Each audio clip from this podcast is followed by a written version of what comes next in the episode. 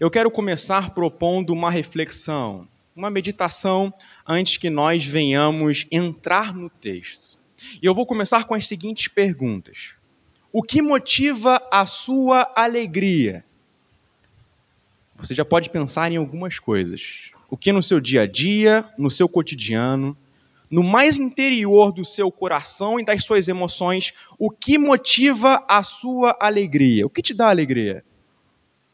Já parou para considerar o que te põe sorrisos no rosto? Mas pense também nos seguintes termos: o que geralmente gera tristeza na sua vida? O que tem te feito chorar diariamente? Seja de noite, de dia, sejam por quais razões forem, o que tem te gerado lágrimas? Por que a pergunta voltada para essas duas direções? É evidente por conta do texto que nós estamos expondo. Vocês devem ter percebido que no começo do texto se fala sobre alegria, no meio do texto se menciona algo sobre lágrimas e tristeza, mas no final do texto o tema da alegria é retomado aqui. Se vocês pararem para reparar, na nossa própria experiência cotidiana, a ideia de alegria e tristeza está intimamente relacionada. Eu posso dizer que, de alguma maneira, alegria e tristeza têm o mesmo fundamento. Ué, como assim? Se trata de coisas diferentes que despertam em mim sensações diferentes. Como então podem possuir o mesmo fundamento? Perceba o seguinte nas nossas experiências. Se entrar na faculdade te faz sentir alegria, não passar no vestibular vai te fazer sentir tristezas, não? Vai te fazer ter lágrimas. Se de alguma maneira casar-se te traz alegria, a não possibilidade de se casar, o que, que vai gerar em você? Tristezas e lágrimas. Ou algum tipo de decepção, no mínimo. Instabilidades no relacionamento matrimonial também vão te deixar chateado. Eu acredito que vir à igreja te traz alegria. Ou para a maioria de nós aqui. E quando nós não podemos, por algum impedimento, seja de saúde ou qualquer coisa parecida com isso, o que, que isso vai nos gerar? Algum nível de decepção ou frustração porque não conseguimos. Então vocês conseguem perceber que às vezes, ou na maioria das vezes, alegria e tristeza têm o mesmo fundamento, têm a mesma razão, estão intimamente ligados aqui nesse texto também. Mas eu gostaria de convidar a vocês a tanto ter uma vida de sorrisos e júbilos, como de lágrimas, com base no mesmo fundamento. Você pode se perguntar ou perguntar para mim como isso é possível. Acredito que a exposição do texto vai nos dizer como isso é possível. Mas eu quero convidar a você a ter alegrias para além de você mesmo. Alegrias para além das suas causas temporais e sentimentos particulares como também tristezas para além de si mesmo, para, para além das suas circunstâncias e também de sentimentos particulares e interiores. Deus pode nos conceder uma dimensão apropriada sobre isso hoje. E eu quero convidá-los a ter tanto alegria e também sorrisos, como tristezas e lágrimas, a partir do fundamento da obra de Jesus na cruz. E vamos conduzir aqui então a exposição. Eu gostaria de lidar com vocês hoje em dois pontos, duas partes que são basicamente a divisão do texto bíblico aqui. A primeira parte será sobre a alegria de uma vida restaurada. E nós vamos percorrer essa temática aqui do versículo 1 ao versículo 3. E logo depois, as lágrimas de quem aguarda consumação, do versículo 4 ao versículo 6. Então, de seis versículos bíblicos, cada três versículos será para um, para um tópico desse sermão, para um ponto desse sermão. Vamos entrar, portanto, aqui no texto, a fim de compreender essa, essa temática, esse texto aqui e essas dimensões. No começo do texto bíblico, vocês vão ver o salmista dizendo assim: Quando o Senhor restaurou a sorte de Sião.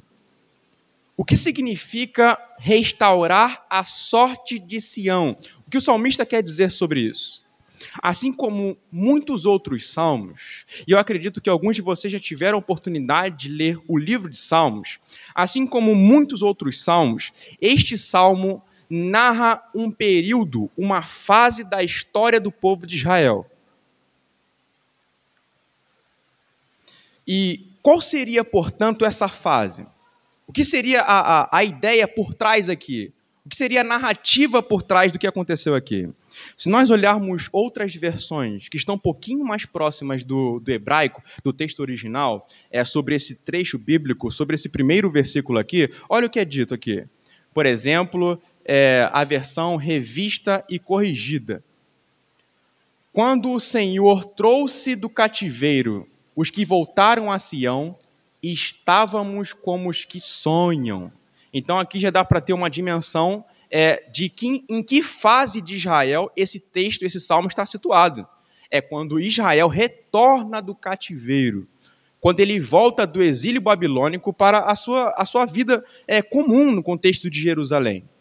Mas, ainda que muitos aqui tenham estado nas exposições de Esdras, que nós tivemos é, algumas semanas atrás, é importante conceituar aqui o significado do cativeiro. O que vem a ser, portanto, esse cativeiro? O que seria esse retorno do cativeiro para a terra de Jerusalém, para Sião? Isso tem um significado muito importante para a história de Israel. Imagine o seguinte: Deus fez uma promessa para Abraão. Qual foi essa promessa que Deus fez a Abraão? Abraão, sai da tua terra, da tua da, da terra da tua parentela, parentela, e vai para a terra que eu vou mostrar para você. Lá em Gênesis capítulo 12, versículo 1 ao versículo 2. Deus faz um chamamento para Abraão, e nesse chamamento existe uma promessa de uma terra que esse povo vai ter. Durante todo o percurso de Abraão e os que vêm em seguida, não há uma posse dessa terra. A gente fica até perguntando assim, durante a narrativa, quando vai aparecer essa terra aqui? Em que momento vai aparecer essa, é, essa terra prometida aqui a Deus, é, por Deus a, a, Abraão? Então existe toda uma, uma narrativa belíssima, toda uma construção histórica desse processo da promessa recebida até o momento que o povo veio de fato entrar na terra prometida. E quando isso acontece? Isso acontece através de Josué. Quem lembra aqui de Josué? Josué foi um importante sucessor de Moisés. Que depois de Moisés ter conduzido o povo pelo deserto por peregrinações, revelando a lei e as intenções do Senhor, Josué conduziu o povo efetivamente a entrar na terra. Então, através do, digamos assim, ministério de Josué, eles possuem essa terra que foi outrora prometida a Abraão. E o povo caminha nessa terra, e é evidente que aqui eu não vou dar o panorama todo é, desse processo de posse da terra até o exílio, mas algumas coisas são importantes de se, de se mencionar. Esse povo, então, ele vive nessa terra numa dimensão de receber mais revelações do Senhor, de receber uma identidade nacional, ou seja, quem eles são como, como povo e o que isso significa. Eles recebem também um lugar de culto, um templo e também símbolos que correspondem a quem eles eram como povo de Deus e também a própria revelação de Deus. Então, um lugar para cultuar, um lugar de bênçãos, um lugar a partir do qual Deus vai abençoar as demais nações a partir de Israel. Então havia uma grande expectativa sobre esse lugar e sobre essa terra, até mesmo quando o povo já possuiu essa terra.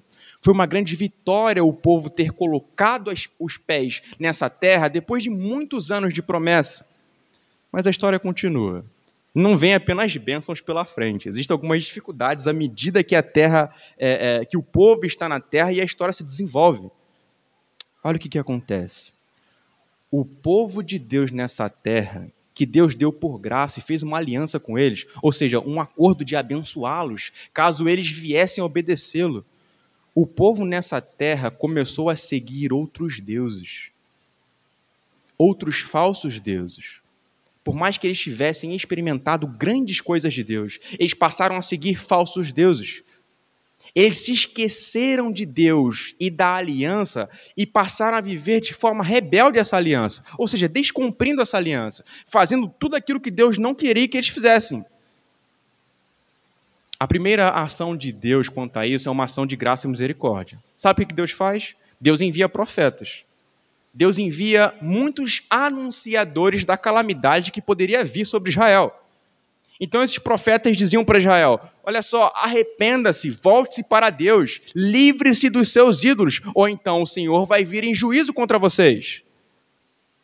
Não apenas profetas, Deus deu muitos reis para Israel que promoveram reformas religiosas, reformas na vida da nação, reformas de culto, para que o povo pudesse retornar aos caminhos do Senhor, medidas de graça e misericórdia diante de rebeldia e desobediência. A pergunta que eu faço para vocês é a seguinte: o povo obedeceu e fez tudo direitinho depois desses, desses chamamentos dos profetas? Não, não fez. O povo continuou persistindo na desobediência. O povo continuou persistindo na rebeldia contra Deus. E muitas coisas passam a acontecer. Por exemplo, depois do pecado de Salomão, Deus divide Israel em duas partes. Sabia disso? Deus divide Israel entre reino do norte e reino do sul. O reino do norte contendo dez tribos e o reino do sul contendo a tribo de Judá, habitando ali em Jerusalém. Percebe? A nação foi dividida. A nação foi partidarizada e, em muitos contextos, em muitos momentos, estiveram até inimizade um contra o outro. Israel já está aqui numa condição de divisão. E vocês imaginam o seguinte: depois dessa calamidade, depois dos anúncios dos profetas e do rei, que que o que, que o povo fez? Se arrependeu todo mundo e voltou-se para os caminhos do Senhor. Não foi o que aconteceu o povo persistiu em desobediência, persistiu em rebeldia, até que o reino do norte, dessas dez tribos, passou pelo exílio através da potência nacional naquela época, que era a Assíria. E a Assíria pegou o povo do norte de Israel e, e tirou ele de suas terras, levou eles cativos para outra terra, que era desconhecida para eles. E ser levado em cativeiro não é ser levado apenas um deslocamento geográfico, é ser levado para uma condição de servidão, de subserviência, de não ter qualquer nível de liberdade, de perder a sua própria identidade. 200, 200 anos depois, aproximadamente, o Reino do Sul, que era a, as terras de Judá, de Jerusalém e de Sião, o povo que habitava nesse lugar também foi para o exílio. Mas a potência nesse momento que os leva é a Babilônia. E o povo sai da sua terra e vai para uma terra que eles não gostariam de ir. Eles são levados em cativeiro e, como já disse, uma condição de servidão, uma condição de subserviência, uma condição de perder sua própria identidade. Deus deu avisos, Deus falou com eles, Deus deu uma lei, mas eles foram rebeldes e, portanto, pelo juízo de Deus, foram levados em cativeiro.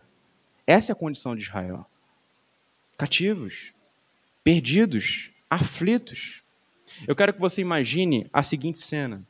Imagine a Babilônia invadindo Israel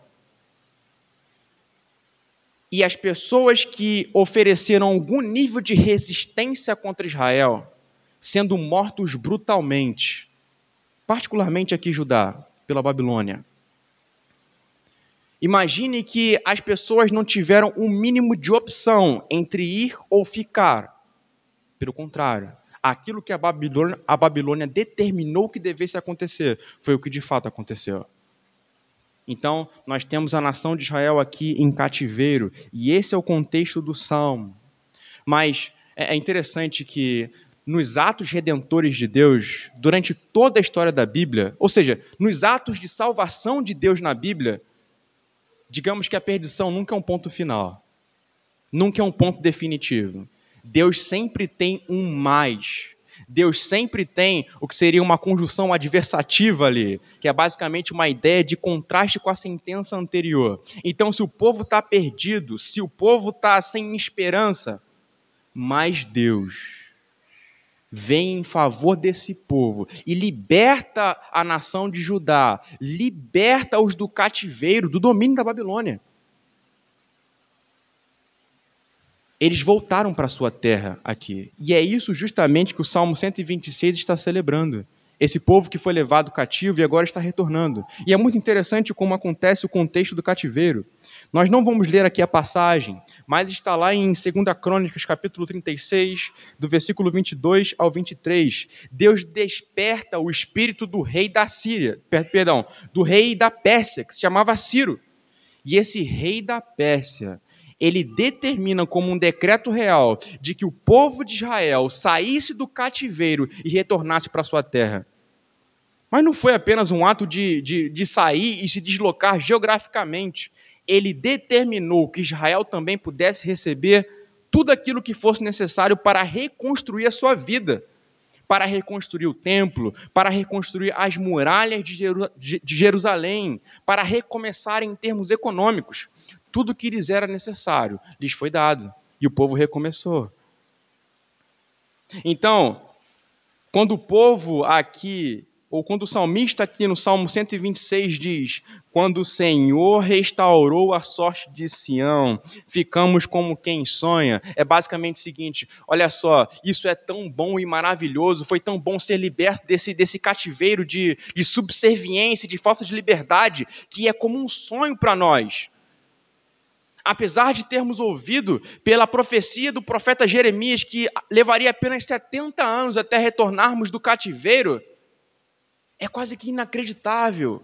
E não porque eles não dessem credibilidade à mensagem do profeta, ou então ao, ao, próprio ato redentor de Deus, mas porque era uma condição tão inesperada nesses termos. Deus sobrenaturalmente desperta Ciro e traz o povo de volta, que o povo ficou tomado de, de alegria e de. É como se fosse basicamente o seguinte: isso é bom demais para ser verdade. E era muito bom mesmo, e era verdade também.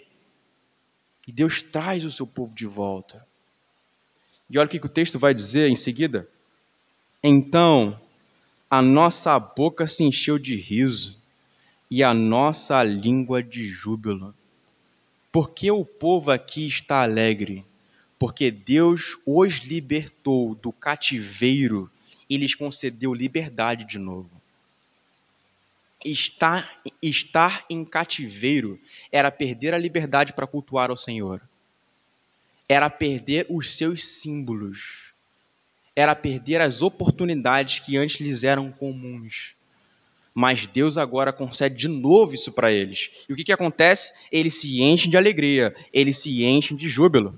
E o texto continua: Então, entre as nações se dizia: Grandes coisas o Senhor tem feito por eles. De fato, grandes coisas o Senhor fez por nós, por isso estamos alegres. Em outros contextos, eu já ouvi por vezes a expressão grandes coisas o Senhor tem feito. Em muitos contextos, na verdade. E sempre que eu ouvi essa expressão, geralmente o que queria ser dito era o seguinte: olha só, os meus, os meus projetos pessoais os meus sonhos e aquilo que eu tenho por realização se cumpriu. Então, se eu de alguma maneira queria ganhar muito dinheiro, eu consegui.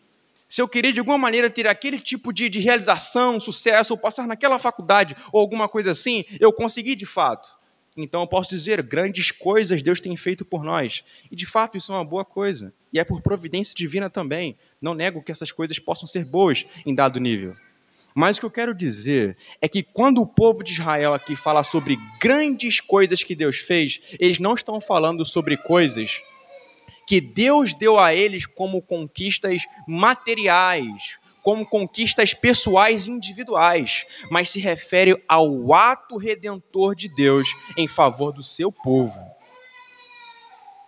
Era isso que estava despertando aqui a alegria do povo de Israel. Não eram suas causas temporais e pessoais, mas era o ato redentor de Deus, o ato salvador de Deus em favor do seu povo. Era aqui que eles estavam ancorando todo esse riso, toda essa alegria que nós já vimos aqui sendo sendo colocado e sendo e sendo narrado.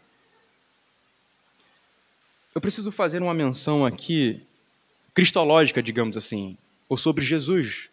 Esse é o significado de cristológico. Assim como Deus agiu na história, libertando Israel do cativeiro, tanto do Egito há muito tempo atrás, como agora aqui da Babilônia, como esse texto nos diz, Deus continua a salvar. E o seu ato redentor principal em toda a Bíblia, para a qual todos os demais apontam, é o ato redentor de Jesus. Perceba o seguinte: assim como Israel, nós também já estivemos em cativeiro, ou talvez estamos ainda em cativeiro. Observe qual tipo de cativeiro nós estamos inseridos, qual o contexto aqui do nosso, do nosso cativeiro. Efésios capítulo 2, versículo 1 a 3, diz o seguinte: eu vou abrir aqui rapidamente. Se vocês quiserem também abrir as suas Bíblias, fiquem à vontade. Mas está ali no telão, caso você não queira abrir a sua Bíblia neste momento. Efésios capítulo 1, versículo 1. Nos diz: Ele lhes deu vida quando vocês estavam mortos em suas transgressões e pecados, nos quais você, vocês andaram noutro tempo, segundo o curso deste mundo, segundo o príncipe da potestade do ar, do espírito que agora atua nos filhos da desobediência. Entre eles também nós todos andamos no passado, segundo as inclinações da nossa carne, fazendo a vontade da carne e dos pensamentos. E éramos, por natureza, filhos da ira, como também os demais.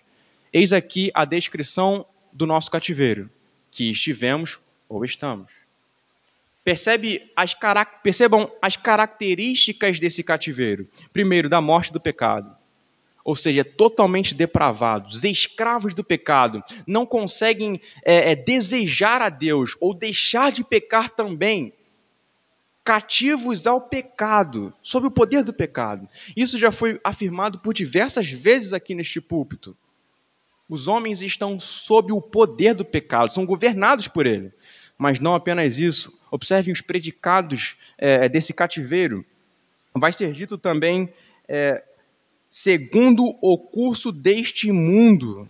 Ou seja, não conseguimos fazer nada diferente, evidente. Sem Cristo, não conseguimos fazer nada diferente daquilo que esse mundo tem a intenção de fazer, do que a cultura perversa na qual vivemos se propõe a fazer. Também estávamos no curso deste mundo. Segundo o príncipe da potestade do ar, do espírito que agora atua nos filhos da desobediência. Também estamos, ou estávamos, se, se somos salvos em Cristo, estávamos sob o governo de Satanás. É como se fosse o seguinte, eu sei que essa ilustração pode ser um pouquinho forte nesses termos, mas é necessário. Vocês já viram um dono conduzindo o seu cachorro na coleira? Às vezes para poder sair regularmente. O cachorro às vezes fica, fica preso no contexto domiciliar, então você sai com o cachorro, coloca, coloca ele na coleira e vai andando por aí. Vocês vão reparar que geralmente o, o, o cão vai para onde o seu guia está levando ele e conduzindo pela coleira. O cão não tem uma vontade própria nesses termos. Quando a Escritura está falando sobre o cativeiro do governo de Satanás, é basicamente como se o diabo tivessem as pessoas que estão fora de Cristo, que não estão em Cristo, sob a sua coleira. Observe aqui como é a forte expressão segundo o príncipe da potestade do ar, do espírito que agora atua nos filhos da desobediência. Desse modo dramático que nos parece aqui, é que o diabo está conduzindo pessoas que estão fora de Cristo. Em Colossenses capítulo 1, versículo 13, é, o texto vai dizer: Ele nos libertou do império das trevas e nos transportou para o reino do Filho do seu amor o que, que esse texto pressupõe? É que o diabo exercia governo, que Satanás exercia governo. Então percebam, é aquilo que está nos tornando cativo aqui em Efésios capítulo 2. Ele fala do nosso pecado, ele fala do mundo e ele fala do diabo. O mundo, a carne e o diabo eram sobre, é, era sobre esses poderes que toda pessoa ou estava depois que conheceu a Cristo, ou, ou está agora por não conhecer a Cristo. É esse tipo de cativeiro. E sabe o que, que acontece? É que Jesus propõe em si mesmo, na sua obra, a libertação desse cativeiro. Jesus nos tira da escravidão do pecado. Jesus satisfaz a justiça de Deus, a indignação de Deus, de tal forma agora sermos absolvidos da culpa. São verdades que muitos de vocês conhecem, eu tenho certeza disso. Jesus Cristo nos liberta do cativeiro de Satanás, do poderio de Satanás. Em Colossenses capítulo 2, verso 14, vai ser dito que Jesus triunfou sobre os poderes das trevas na cruz também, além de ser o nosso sacrifício substituto. Ele vence o poder do diabo sobre nós, as correntes de Satanás sobre nós. Ele vence, ele quebra com isso.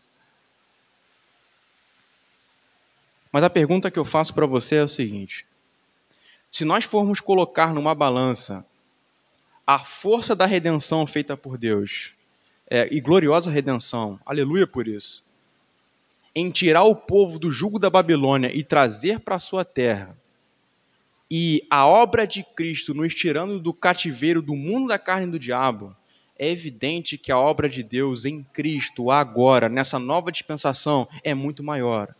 E os efeitos delas sobre nós também é muito mais poderoso. Mas a pergunta que eu faço para nós é: nós temos nos alegrados com essa obra? O tempo tem passado e, apesar das circunstâncias, nós temos dito: grandes coisas fez o Senhor por nós e por isso estamos alegres. Esse é um refrão da sua e da minha vida ainda hoje. Ou nos esquecemos da obra de Cristo por nós, que nos libertou do cativeiro?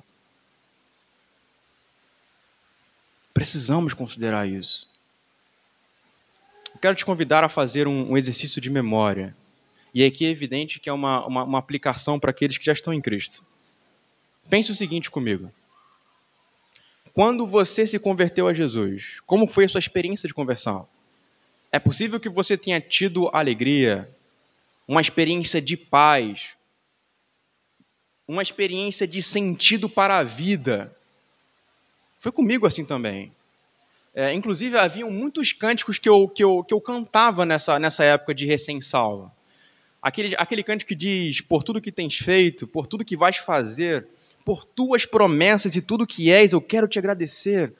Quando eu soube daquilo que Jesus fez por mim na cruz, quando eu ouvi e cantava esse cântico, era inevitável chorar e ficar possuído de alegria com isso.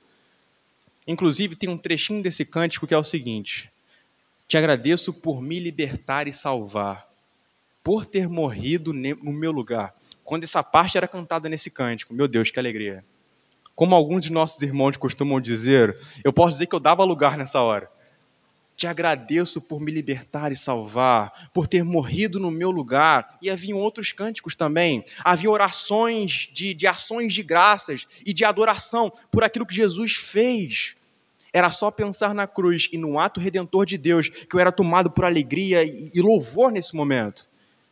E essa é a experiência comum de todos os salvos. Quando a gente olha para Atos dos Apóstolos, quando as pessoas se convertem, como é que elas respondem? Elas receberam com muita alegria. Assim como o povo de Israel aqui, sendo resgatado do cativeiro. Mas a questão é a seguinte: o tempo passou. Talvez você tenha aí dois, três, quatro ou cinco anos de conversão. Mas a alegria foi embora? Ou ela continua? Cânticos de louvores ainda brotam no seu coração, dizendo: Grandes coisas fez o Senhor por mim e por isso eu estou alegre. Ou existem atualmente substitutos para a alegria? Alegrias de cunho temporal, às vezes até mesmo alegrias legítimas, mas que tomaram um lugar que não deveria ter tomado um lugar de supremacia que a obra de Jesus por nós deveria ocupar. Às vezes podem ser finanças, às vezes podem ser relacionamentos ou casamentos. Às vezes pode ser aquilo que você faz no seu lazer ou alguma viagem marcada mais para frente. Podem ser os seus planos e as suas expectativas acadêmicas. Às vezes essas coisas ocupam um lugar de alegria existencial para nós, mas nunca deveria ocupar esse lugar sabe o que deveria fazer você dizer: grandes coisas fez o Senhor por mim, inclusive apesar das circunstâncias, é a obra de Jesus por você, é a obra de Jesus por mim. E isso até hoje. Se nós alimentarmos esse tipo de pensamento, quando passarmos por circunstâncias difíceis, e vamos passar, desafios financeiros, desafios com pessoas, desafios ministeriais, nós vamos passar por tudo isso. Mas quando essas coisas acontecerem, se elas não forem o fundamento da nossa alegria, mas a obra de Jesus for o fundamento da nossa alegria, mesmo assim continuaremos a dizer: Grandes coisas fez o Senhor por nós, por isso estamos alegres. Que Jesus seja, que Ele e o que Ele fez seja a razão da gente sorrir, sempre, agora, amanhã e todos os demais dias das nossas vidas. Pensar no fato de que Jesus encarnou, foi à cruz, ressurgiu, com o propósito de glorificar ao Pai e me trazer salvação. Isso deve colocar sorrisos e inspirar louvor em mim. Isso deve projetar adoração e evangelização nos meus lábios até hoje, até agora. Não pode ser uma, uma, uma, uma, alegria passada, apenas naqueles momentos antigos, quando a experiência da salvação alcançou você. Precisa ser alimentado hoje. Precisa ser o fundamento hoje do seu prazer e alegria. Eu quero continuar observando agora a nossa segunda parte, que é as lágrimas dos que aguardam consumação. E aqui do versículo 4 até o versículo 6. Vocês vão observar no texto que existe uma, uma, uma mudança aqui de perspectiva e de, de tensão no texto também, ainda no Salmo 126. O que, o que o salmista começa falando nos três primeiros versículos? Olha só, o Senhor fez grandes coisas por nós, por isso nós estamos alegres. Do versículo 4 ao versículo 6, uma coisa um pouco diferente vai acontecer, que talvez nós não viéssemos a, a esperar naturalmente. A partir do versículo 4, olha o que o salmista vai falar: Restaura, Senhor, a nossa sorte. Isso não é, não é estranho, em certa medida? Porque no primeiro versículo ele disse: quando o Senhor restaurou a nossa sorte. Ué, a nossa sorte está restaurada. Então por que o salmista está dizendo quando Senhor, é, é, restaura, Senhor, a nossa sorte? E esse versículo 4 aqui é uma oração, é uma petição, é um clamor a Deus. Restaura, Senhor, a nossa sorte. O salmista já tinha se regozijado com o fato de ter a sua sorte restaurada, que era o retorno do cativeiro, porque ele continua a clamar por isso? Eu vou dar a resposta, mas eu vou explicá-la. Em geral, o que o salmista quer dizer é o seguinte: Senhor, o Senhor já nos restaurou, mas a obra ainda não está completa. Continue a fazê-la, Senhor. Venha consumar essa obra venha trazer o retorno e a restauração total do cativeiro. É isso que o texto quer dizer. Traga a restauração total, Senhor, completa essa obra. E se nós olharmos para o contexto histórico aqui do, do exílio, faz muito sentido. Eu vou dizer o porquê. Assim que o povo de Israel retorna pela liderança de Zorobabel de, de início, e depois pelo auxílio de Esdras e, e, e, Neemias, eles passaram por diversos desafios. Não foi algo fácil desde o início, não. Pense, por exemplo, que é, assim que eles chegam, eles têm muitos trabalhos a fazerem. Em Esdras capítulo 2, você tem ali uma lista de, de censo e de genealogia, porque eles tinham que organizar o povo eles tinham que separar quem não era povo e tinham que organizar o povo ali, fazer um censo de quem realmente era pertencente à nação para estar no meio desse povo resgatado do, do, do, do cativeiro. Eles também tinham que reconstruir o templo e também reconstruir as muralhas da cidade que havia sido destruída. E é claro, as muralhas de uma cidade era muito importante naquela época, porque significava que o povo estava protegido então, era muito trabalho para fazer. Então, quando eles, nos chegam, quando eles chegam na Terra, eles, eles não veem uma completa paz e perfeição. Eles veem que eles vão ter que colocar a mão na obra para poder fazer muita coisa. Porque muita coisa está destruída. Mas, conforme a gente lê, lê Esdras e Neemias, nós vamos perceber outras tensões. No capítulo 4 de Esdras, há uma oposição por parte dos moradores ao redor de Jerusalém na reconstrução do templo, a ponto da obra que era feita no templo ser suspendida. Imagina isso. O povo acabou de voltar, está todo mundo muito feliz, muito alegre. Começam a reconstruir o templo, esperando que pudessem voltar às suas atividades de culto no templo. Mas as nações ao redor começam a oprimir Israel, começam a, a, a oprimir Judá. E assim eles têm que ficar o tempo sem, sem, sem fazer a construção. Ou seja, quebrou os planos deles. Mais para frente eles conseguem retomar, mas de início, imagina essa tribulação. Será que a nossa esperança vai embora, vai se desvanecer e nós não vamos conseguir ir adiante? É, esse era era, era o pensamento. Em Neemias 4, existe também uma oposição dos adversários, como Sambalate, Tobias e algumas outras pessoas, na reconstrução das muralhas a ponto dos homens que estavam trabalhando na reconstrução terem que fazer a obra basicamente com uma espada e uma espátula na mão. Já devem ter ouvido esse, esse, esse termo, né? A espada e a espátula. Então, enquanto eles estavam lá, imagina isso, com a colher de pedreira, jogando é, argamassa na, nas frestas das muralhas, enfim, com uma outra espada na mão de segurança, sabe? Outra oposição novamente. Quando a gente chega no final do livro de Esdras, sabe o que acontece? existe uma intervenção dramática por parte de Esdras contra o fato de que muitos do povo de Israel tinham se casado com pessoas que não poderiam se casar de acordo com a lei, que eram pessoas de outras nações. O que requer de Esdras é um momento muito dramático. Imagine Esdras rasgando as suas, as suas vestes, seus cabelos, jogando é, terra na sua barba, porque era uma situação muito difícil naquele momento. E ele intervém naquele momento e o resultado está lá é, em Esdras capítulo 10.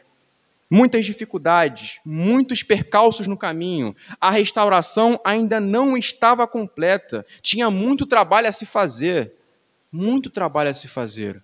Por isso que o salmista continua a orar: Senhor, restaura a nossa sorte.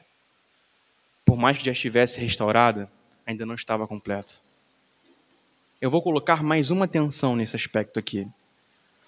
As profecias dos profetas que eram ali daquele contexto ali do exílio diziam coisas que não aconteceu de imediato. Por exemplo, Zacarias capítulo 8, versículo 4 ao verso 6, observe que diz: Assim diz o Senhor dos exércitos: os velhos e as velhas voltarão a sentar-se nas praças de Jerusalém levando cada um na mão a sua bengala, por causa da sua muita idade. As praças da cidade se encherão de meninos e meninas que nelas brincarão. Então você imagina que isso é uma ilustração e uma figura de Shalom, paz perfeita. Os, os, velhos daquela cidade estão seguros, estão bem e estão morrendo com longevidade. Os meninos não estão inseguros na terra porque existe algum nível de ameaça adversária é por fora. Pelo contrário, eles estão brincando nas praças e não mais sob ameaça. Mais para frente, ainda nesse, nesse capítulo, observe. É, versículo 12 ao verso 13. Porque haverá semeadura em paz, as videiras darão seu fruto, a terra as suas colheitas e os céus o seu orvalho. E farei com que o remanescente deste povo é, tenha tudo isso. Casa de Judá e casa de Israel, assim como vocês foram uma maldição entre as nações, assim agora eu os salvarei e vocês serão uma bênção. Percebe a, a, a diferença aqui, o anticlímax? O povo tinha uma expectativa de salvação e bênção completa, de acordo com as profecias dos profetas. Era basicamente o que eles esperavam. Se vocês observarem outros profetas desse contexto, era basicamente a mesma ideia de um estabelecimento de shalom. O que seria o shalom na língua hebraica? É paz perfeita, plena e completa é completude em todas as áreas da vida, é prosperidade e paz ao redor, era tudo isso que eles esperavam. Mas apesar do exílio ter sido maravilhoso para o povo, eles não tiveram isso de imediato. Está claro agora? Senhor, restaura a nossa sorte, porque ainda não estava completa a obra que Deus intencionava fazer. Eles ainda tinham expectativa de que Deus completasse ela. Vamos observar algo aqui.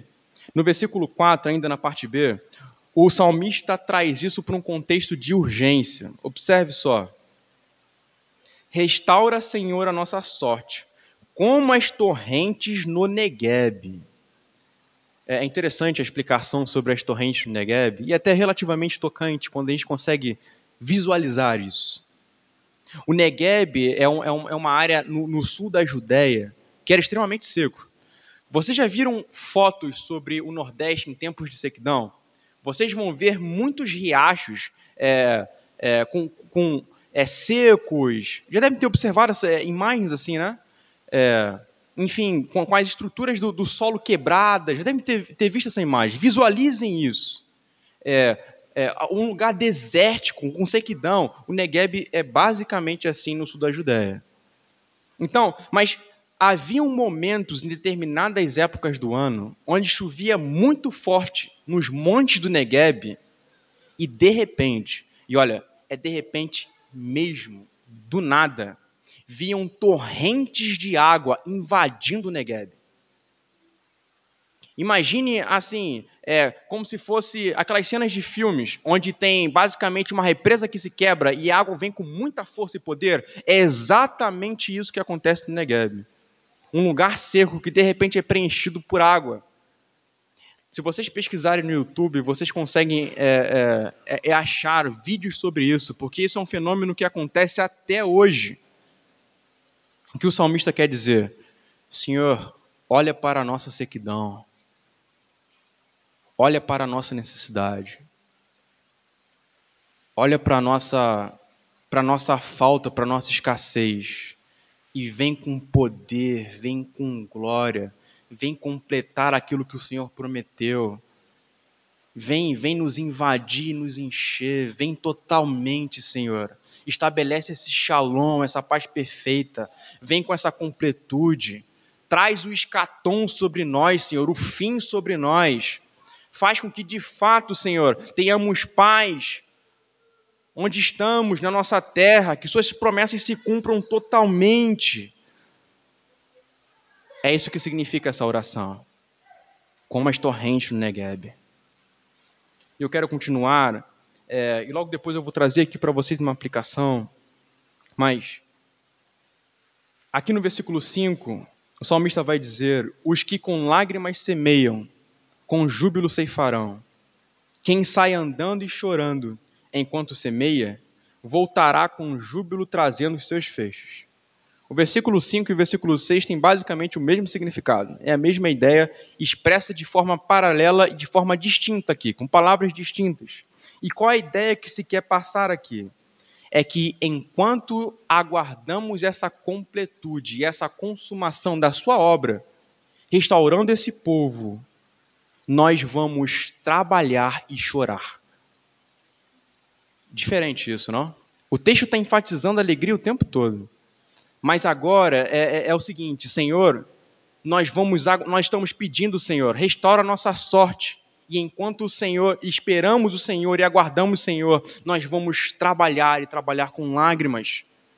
Diferente isso, não? Em certo sentido, essa analogia aqui do texto contém o seguinte significado: enquanto as torrentes do Negueb não vêm, nós vamos estar arando os campos secos. Campos secos não dá fruto tá? Campos secos não prosperam.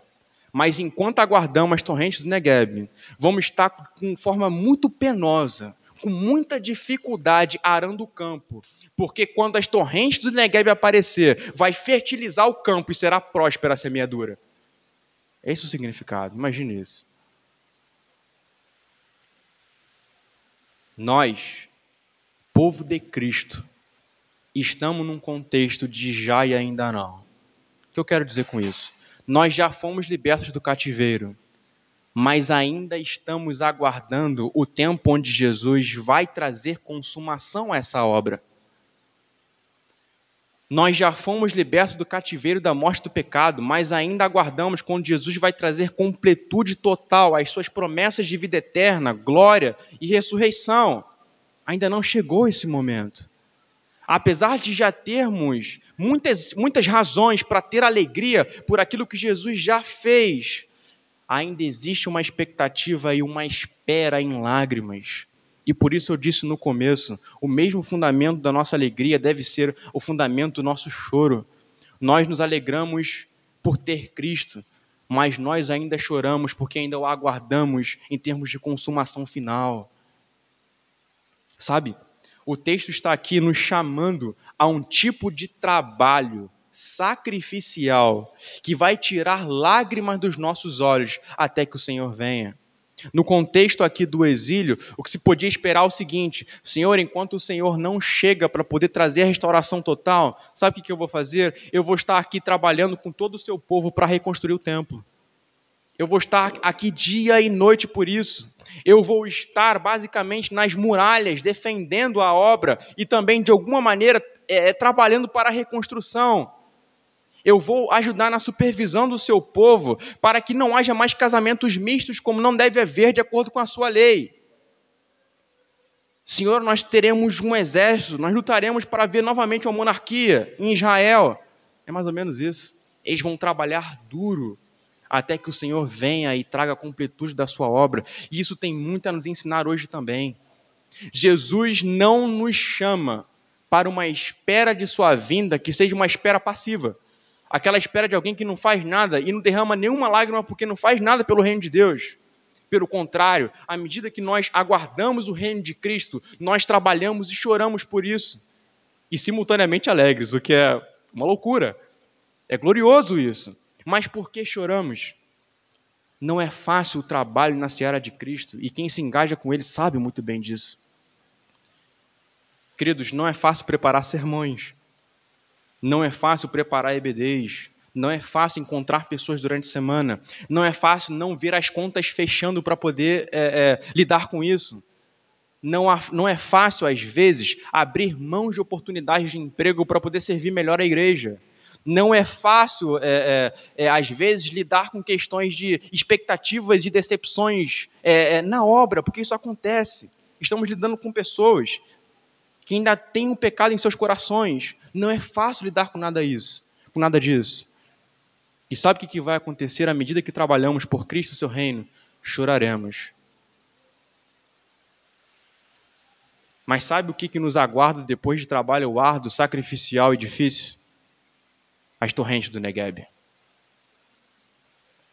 Jesus vindo em glória e fazendo com que todo o trabalho feito por ele tenha significado, sentido e objetivo final. Por isso, vale a pena preparar sermões. Por isso, vale a pena é, é, é, ter a possibilidade de ser traído ou esquecido por pessoas por quem você serviu durante muitos anos. Vale a pena passar por dificuldades financeiras em prol da obra de Cristo. Porque quando as torrentes do Negueb voltar ou chegar até nós, o que vai acontecer é que quem sai andando e chorando enquanto semeia voltará com júbilo trazendo seus feixes. O texto tem a seguinte dimensão: alegria pelo que foi feito, sofrimento enquanto aguardamos e alegria no final de, de, de todas as coisas. A palavra final não vai ser as lágrimas, ou o choro, ou o sofrimento. A palavra final é a alegria que Deus vai trazer para o seu povo depois de tanto tempo trabalhando, engajando-se pelo seu reino. Voltará com júbilo trazendo os seus feixes. Isso é glorioso demais. Isso é glorioso demais. Eu convido vocês a tanto se alegrar pela obra de Cristo, quanto a sofrer por ela. Porque quando ele voltar, vai ter valido a pena tanto sorrir por isso, quanto chorar por isso também.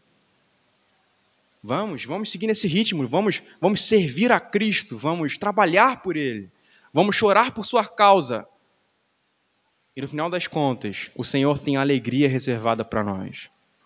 Eu gostaria de encerrar com algumas aplicações em algumas considerações que eu, eu gostaria que vocês não pudessem esquecer. A primeira delas é: nós precisamos sondar os nossos corações para ter a certeza se Cristo e a obra de Cristo é de fato ainda o fundamento das nossas alegrias.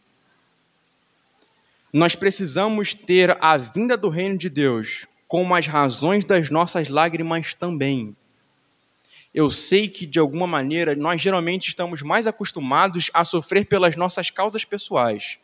Mas a causa de Cristo no mundo e o plano de Deus no mundo também deve despertar nós em nós lágrimas à medida que esperamos e também lágrimas à medida que servimos enquanto aguardamos. O que nos aguarda no final é alegria e não tristeza. Esse é o convite final de Deus para nós. Alegria. A eternidade, no futuro, quando Jesus vir como as torrentes do Negev, vai ser de alegria e glória incomparável. Incomparável. Portanto, choremos hoje com o Senhor. Que sejamos dedicados na sua seara. Que venhamos semear de fato, mesmo em campos secos porque aqueles que choram enquanto semeia retornarão com júbilo, recolhendo seus feixes. Vale a pena, considerando a consumação do reinado de Cristo que está por vir. Eu gostaria de orar com vocês, pedindo para que essa palavra crie raízes em nossos corações e assim venha dar direção para as nossas vidas.